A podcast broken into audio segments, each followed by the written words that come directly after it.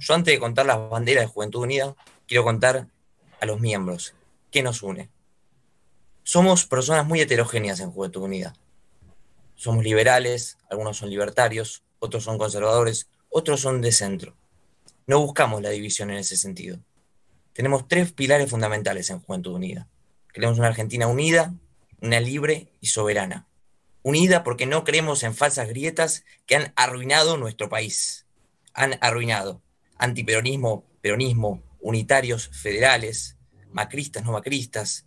Son grietas que nos han destruido, que han separado esa linda consigna que es la unidad nacional, pero una, unidad en la diversidad, la misma que tenemos en juventud. Creemos en la libertad, porque la libertad individual es un factor fundamental en la realización de un país, de un país con justicia, una justicia que tenga en cuenta los derechos fundamentales del individuo y la libertad individual como la realización de, de todo lo bueno de un país. Y creemos en la soberanía, porque no solo creemos en la soberanía de los individuos, sino creemos en un país que pueda defender sus recursos y que pueda integrarse de una manera inteligente en el mundo, donde tenga en, cuenta, donde tenga en cuenta todos los factores que rodean su geopolítica. Creemos en el trabajo, porque sin trabajo los hombres están perdidos.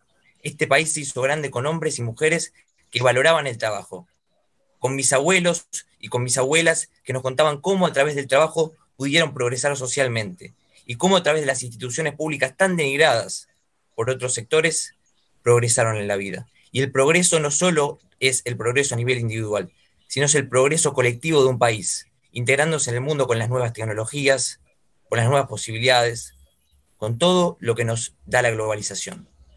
En resolver los problemas de la vida cotidiana. Hablamos del sentido común. Por algo en nuestro logo tenemos el mate, las cosas prácticas de la vida. Es así que en Juventud Unida no somos una organización de tecnócratas ni de elitistas. Somos seres humanos comunes y corrientes.